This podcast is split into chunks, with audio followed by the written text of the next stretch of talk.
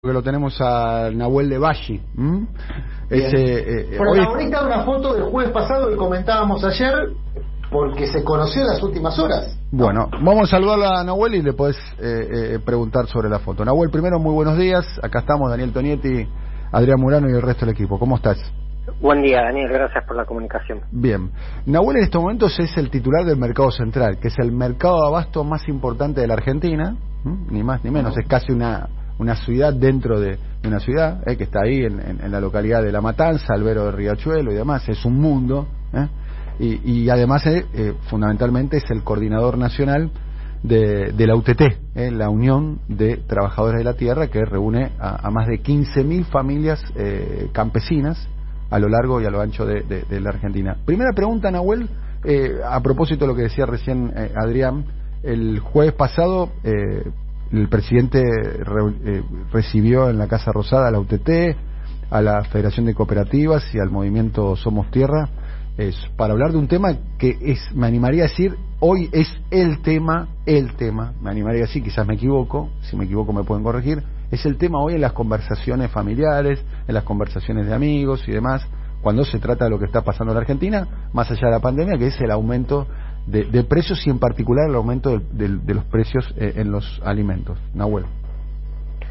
Sí, eh, bueno, como vos dijiste, nos juntamos el jueves pasado. Eh, nosotros tenemos todo un plan y una propuesta integral de cómo vamos avanzando en transformar el modelo para garantizar alimentos sanos a precio justo en la mesa de, de todo el pueblo, ¿no? Que es para nosotros y nosotras de lo que significa la soberanía alimentaria. Ahí le planteamos concretamente, y lo que venimos planteando y venimos desarrollando tanto desde la organización como en la gestión acá en el mercado, que es necesario transformar el modelo. ¿sí? Generalmente uno se pide como acuerdos de precios cuando el zapato aprieta, o sea, cuando el pronto está caro, bueno, controlemos los precios, este, se hagan acuerdos de precio, pero en el sistema agroalimentario, si uno no transforma el modelo integralmente, es muy difícil al final de la cadena con algunos productos este, poder incidir concretamente en el precio. En el caso de frutas y verduras es una producción muy atomizada, eh, basada en, un, en una producción a precio dólar por las semillas importadas y los agroquímicos y con una cadena de intermediación este, muy grande y sin planificación productiva eh, y en una, en, una cadena de libre oferta y demanda constantemente y no hay planificación productiva, de pronto tenés muchísima producción, de pronto te falta producción. Entonces, realmente la manera de avanzar en garantizar alimentación a precio justo en la mesa de los argentinos en la Argentina es transformar ese modelo y, ir por cada una de estas patas. Y también en la cadena de, de agroindustria, de producción de alimentos en agroindustria, eh, descalzar de las grandes de las grandes empresas, de los grandes monopolios, ha habido una concentración tremenda en los últimos años, incluso si uno se acuerda las marcas que veía mismo de lácteos, ¿no? Cuando hace muchos años uno era chico y veías un montón de marcas para elegir y hoy tenés dos o tres, este, y esa concentración siempre genera monopolio de, de los grandes para definir el precio. Nosotros entonces le planteábamos la necesidad de un acceso a la tierra por parte de los pequeños productores, necesitamos descalzar también del dólar. La, producción se desarrolla en una tierra dolarizada, en una renta de la tierra dolarizada. Necesitamos descansarla de ahí, avanzar en la agroecología para producir en pesos y no en dólares y además de una cuestión de salubridad del ambiente, de quien trabaja y de quien come, ¿no? Nos estamos contaminando todos los días y producimos a precio dólar.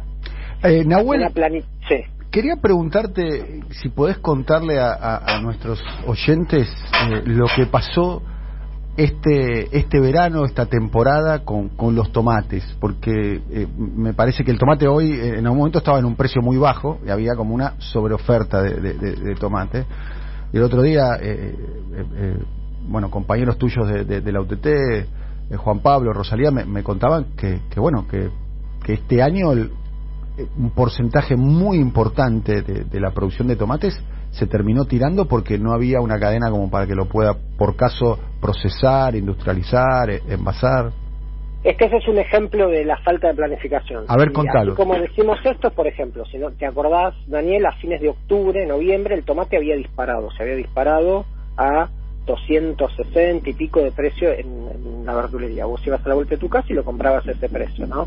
Este, ¿Por qué? Porque había, se había terminado la producción de tomate del norte, que venía del norte, de Corrientes, Salta, Jujuy y la de La Plata todavía no había, este, no había surgido.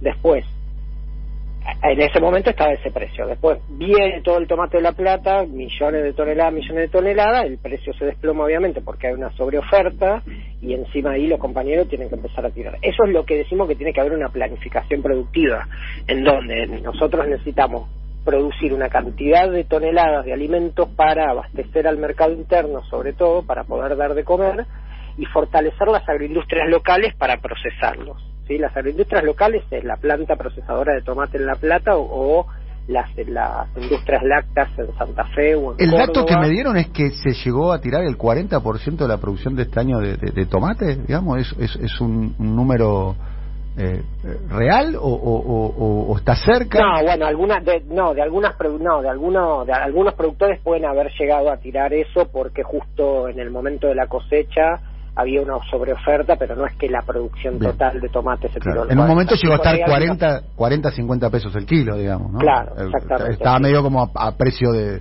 muy muy barato, muy, muy accesible. Y la pregunta es, entonces ese tomate que se terminó tirando en, las quintas y, y, demás, se podría haber procesado, se podría haber hecho, eh, no sé, salsa de, tomate. Se podría haber procesado, sí, exactamente. Pero por eso es, es lo que decimos. Nosotros tenemos que, tiene que haber una planificación, ¿qué es lo que estamos haciendo? Una planificación integral de la producción de alimentos. En base a, necesitamos garantizar el abastecimiento del mercado interno, ¿sí? Es decir, bueno, somos 45 millones de argentinos argentinas, tenemos que dar de comer, necesitamos garantizar tal producción en tales zonas de producción para garantizar la oferta estable, eh, teniendo en cuenta la estacionalidad, y para eso necesitamos una política activa que intervenga en el acceso a la tierra, en la promoción de la agroecología, en las inversiones para las producciones locales. Todo esto es lo que le planteamos al presidente Alberto el otro día y es lo que ya estamos laburando también. ¿no? ¿Y la reacción del presidente cuál fue? La reacción del presidente fue, eh, estoy totalmente de acuerdo, apoyo esto, creo fervientemente en las cooperativas y que este es el camino, eh, fue de total apoyo y también con voluntad de, de avanzar en, en que el Estado intervenga con una empresa pública, ¿sí? Una empresa pública que acá en el mercado central constituimos una empresa de comercialización y logística y estamos empezando a hacerla trabajar para que también pueda empezar a intervenir en la comercialización de alimentos y que sea una empresa testigo con precios testigos. Este todo esto ahora en un plan de que se empiece a materializar que se empiece a, a materializar tanto con el Ministerio de Desarrollo Productivo como con el Ministerio de Agricultura la realidad es que hay mucho por hacer, ha habido mucha ausencia, Daniel, durante todos los años, no, nunca ha habido una política agroalimentaria real, una política alimentaria real en la Argentina de planificación de producción de alimentos, ¿sí? solamente acciones esporádicas y ahora lo que tenemos, hay que pensar la producción agropecuaria, pero parado desde la concepción del alimento, no parado desde la concepción de la exportación de granos solamente. A, propósito del tema de exportación, eh, ¿qué, es lo que pasa más o menos en abril, mayo, eh, junio con, con, la cebolla, por ejemplo? Que, la cebolla desaparece en algún momento. No, y ahí tenemos algunas producciones que, eh, que sí, algunas producciones de alimento, de fruta o de verdura, la cebolla, vos viste un ejemplo, que tenemos la, la exportación de países limítrofes, por ejemplo. Entonces, de pronto... Los brasileros se quedan sin cebolla los brasileños se quedan sin cebolla, vienen, la compran con dólares, taca, taca, entonces vos terminás pagando, vos y yo terminás pagando el precio, porque obviamente el productor es, bueno, si me la que, o sea, viene el brasilero y me la pone, si vos querés llevarla para el mercado interno, ponémela igual que me la pone el brasilero. Claro, el mismo precio, digamos. Bueno, pero eso terminó eso termina encareciendo la, famosa mesa de los argentinos, digamos, los brasileros comen cebolla y nosotros no, digamos. exactamente, además comen una cebolla de un kilo más o menos cada cebolla espectacular y acá terminas comprando la cebollita de descarte. Bien. A ver, eh, uno de los temas de, ustedes, y ya vamos a las preguntas ahí de, de, Adrián, que seguramente quiere hacer, estamos hablando con Nahuel Levalli, que es el coordinador de la UTT, la Unión de Trabajadores de la Tierra, y además actualmente es el, presidente del Mercado Central de, Buenos Aires. Hay un tema que ustedes vienen debatiendo hace tiempo, que vienen instalando hace tiempo.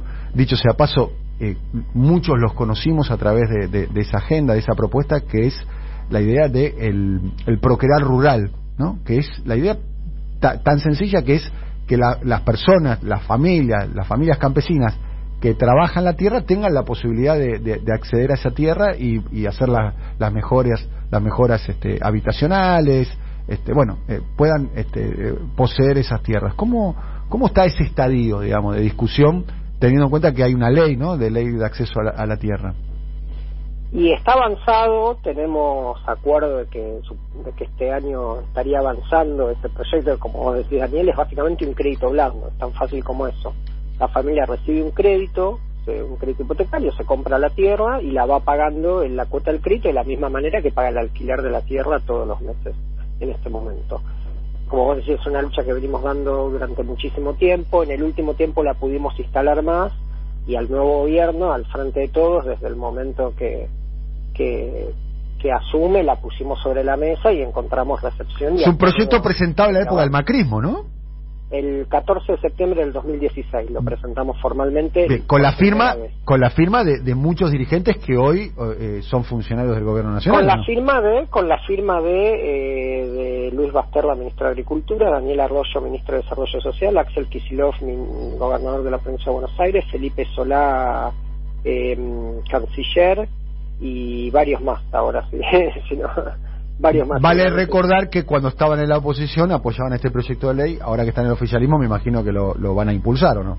Sí, de hecho hicimos la otra presentación a fin del año pasado en el Congreso, una nueva presentación del mismo proyecto y estuvieron presentes, que la presentó la diputada Cecilia Moró y estuvieron presentes Daniel Arroyo y Luis Basterra, estuvieron presentes en la presentación eh, dando, dando el apoyo físicamente incluso, estuvieron ahí diciendo esto tiene que avanzar y fue lo que también hablamos con Alberto el jueves pasado eh, y de hecho se sacó la foto diciendo que apoyaba el proyecto de ley. Bien, Adrián.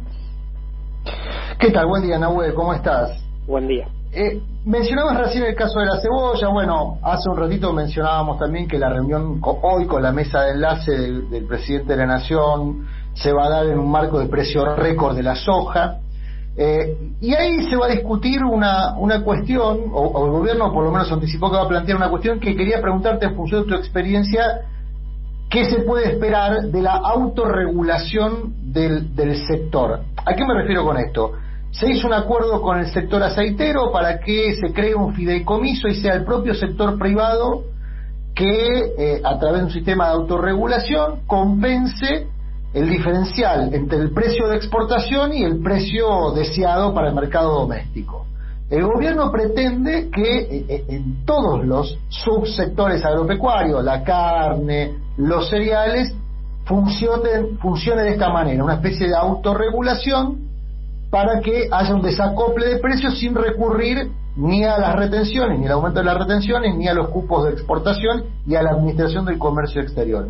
En tu experiencia, eh, y tomo lo que mencionabas del ejemplo de la cebolla, ¿es posible un sistema, es eficaz un sistema de autorregulación a mediano y largo plazo? ¿O a no, a ver, eso, no, primero que no, no todos los sectores son iguales, ¿sí? En el tema del, en el caso aceitero también se puede hacer porque está concentrado, las agroindustrias están concentradas, entonces vos haces acuerdo con dos o tres actores y lo podés llevar a cabo. En otros casos, los actores están más atomizados, entonces no es tan fácil hacer el acuerdo, ¿sí? En el caso aceitero también estás hablando de la agroindustria, algo muy expuesto eh, y con sectores que más o menos podés hablar.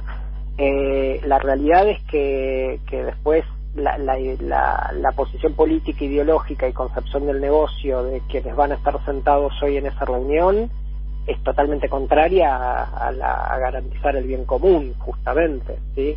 Entonces, yo creo que donde haya sectores privados con los cuales se pueda trabajar hay que trabajar, pero que el Estado fuertemente tiene que tener una política activa y, de mano firme con respecto a garantizar las políticas redistributivas. Por eso estamos o sea, de la Nahuel, a, tu modo de ver, e, estas dos herramientas, hay más herramientas, pero bueno, hoy no están en el radar la conformación de una junta de grano, por ejemplo. Entonces, las dos herramientas que hoy tiene el Estado, que es ocupo de exportaciones para administrar el comercio exterior, digo, para desacoplar el precio, o retenciones, a tu modo de ver, hay que ponerlas sobre la mesa porque eh, el sector que hoy se va a reunir con el gobierno, que es la mesa de enlace, los productores agropecuarios de, producción intensiva, digamos, este, sobre todo granaria, eh, no va a entender la autorregulación, la autorregulación que propone el gobierno como un método posible? Hay, que, fijar, hay que fijar eh, condiciones del Estado con estas herramientas, eso me refiero. Sí, para mí sí, para mí sí. O sea, es una opinión, es una opinión y además, a ver, no mm. formo parte del diseño de esas políticas, sino voy a estar sentado en esa mesa y no soy interlocutor mm. con ese sector no, pero conoces, el, negocio, digamos, por algún Sí, vos me preguntabas a mí y yo digo que no tiene que ser obviamente una política de... que tiene que ser una política diferenciada, que tiene que ser segmentadas las retenciones, que no es lo mismo el que tiene 5.000 mm. hectáreas que el que tiene 150, que no es lo mismo la soja que el maíz, ¿sí? Pero tiene que tener una política activa el, el gobierno de regulación, sí, exactamente. Mm. Eh, Nahuel, eh, la, última pregunta que quiero hacerte es, eh, ¿cómo, están funcionando las, las, las, granjas, las, las, huertas, los, los, los emprendimientos eh, que están haciendo en los diferentes este, municipios? Usted tiene la experiencia allí en, en, Luján, este, en Gualeguaychú también. Eh, ¿cómo, ¿Cómo está eso? Sí, esas son experiencias más allá de, como vos decías, más de 17.000 familias en realidad de, la organización, cada uno, cada familia produciendo en su territorio. Tenemos las experiencias de las colonias agrícolas, que es una propuesta de política pública, que son tierras del Estado puestas a función de producir alimentos sanos para la, producción local, el abastecimiento local de alimentos, eh, porque hay dos cosas, ahí se juntan dos cosas. Una es que se ha concentrado territorio, geográficamente mucho la producción, entonces de pronto vos tenés municipios, pueblos, que eh, comen verdura que se produce a 400 kilómetros cuando podrían producirla ahí mismo porque tierra tienen, ¿sí? Entonces, por un lado, la relocalización para que haya municipios que produzcan localmente alimentos frescos de, consumo local inmediato y por otro lado, la necesidad, como decíamos antes, de acceso a la tierra de familias campesinas. Entonces, la propuesta de generar colonias agrícolas, el caso de, de Luján, el caso de Gualeguaychú, en territorios donde el, el, Estado municipal o provincial o nacional, el, distintos estamentos del Estado y dice, che, acá esta tierra la podemos poner a disposición para, para resolver dos problemas, familias campesinas sin tierra y falta de producción de alimentos. Y las experiencias vienen demostrando porque es eso, ¿no? Nosotros hablamos de cosas que hacemos, no de cosas que estaría bueno hacer. Eh, son totalmente exitosas, la gente del pueblo está muy feliz y contenta de que pueda acceder a verduras y frutas sanas de producción local, las familias encuentran otra vida y es algo que estamos empezando a replicar y que por suerte se encuentra buena recepción y está muy bueno también nosotros siempre cuando la proponemos le proponemos a los funcionarios a cualquier cualquier autoridad le decimos subámonos al vehículo y vamos y conocer lo que estamos haciendo porque realmente ahí se demuestra que es posible lo que hay que hacer y que hay que hacerlo no Bien, y, lo están haciendo, tengo entendido, eh, puede ser, eh, quizás estoy espoliando algo, como se dice ahora, o anticipando algo, pero eh, o la barría, Castelli, digamos, tienen ganas de... Castelli, en Tapalqué, sí, son todos procesos que estamos cerrando ahora, el, que lo estamos cerrando ahora, ¿no? No es que está, sino que estamos en Castelli ya avanzamos con el acuerdo de la tierra, en Tapalqué estamos terminando de cerrarlo ahora, en Olavarría estamos con conversaciones y así. En Tapalqué está la usina láctea de Séptimo Varón, que es una cooperativa muy muy importante, ¿no? Cooperativa láctea, ¿no? Ahí está la, fábrica de quesos, entre otras cuestiones. Eh, bueno, y, lo último, la última pregunta, y repasando un poquitito, así actualizamos un poco la, situación de, de, la UTT, eh, aprovechamos el diálogo con, con Nahuel. Eh, ustedes tienen dos mayoristas, ¿no? Eh, eh, porque son muy conocidos. Acá tenemos un montón de, mensajes de los oyentes que, bueno, que compran los, los, bolsones de la UTT, que llegan a través de nodos y varias cuestiones. Ustedes tienen dos mayoristas. Uno que es un mayorista de frutas y verduras y otro que es un mayorista más de, productos secos, ¿no? De productos, este, no sé, de, de yerba, este, cooperativos, cooperativos y todo. ¿Cómo, cómo, ¿Cómo están funcionando, digamos? Porque son, son nuevos, ¿no? Uno debe tener eh, algunos meses, el de productos secos, los dos están en Avellaneda, y, y el otro tiene un año y pico, me imagino, ¿no? más o menos. Sí, un año y pico. Bien. No, funciona muy bien. Ahí también es la demostración, como decía antes, de que cuando uno quiere laburar y apostar realmente a la producción cooperativa, a los pequeños productores, si hay una hay un laburo serio con respecto a eso, se puede. ¿sí?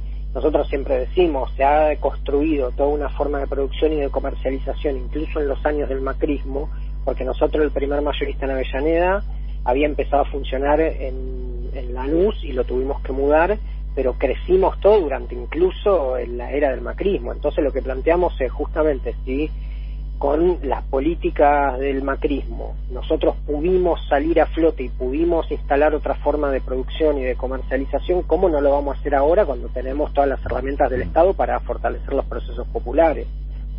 Ahí tiene que haber decisión política, por eso nosotros reactivamos a través de todas estas instancias de, de comercialización eh, cooperativas lácteas que estaban en la lona, ¿sí?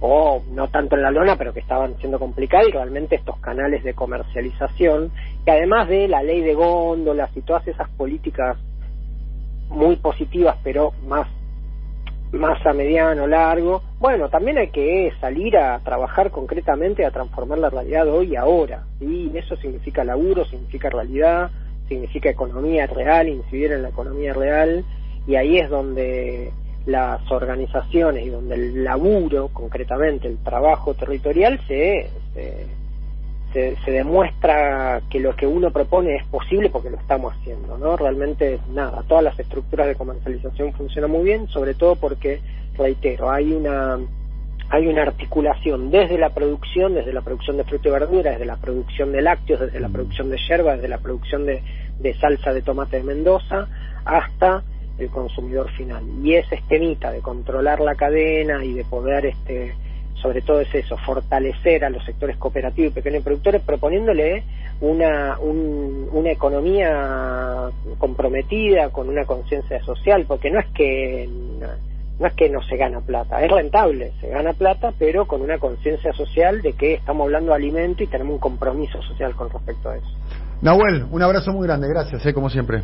No, muchas gracias a usted. Abrazo grande. Nahuel Levashi, eh, presidente del Mercado Central y coordinador nacional de la UTT.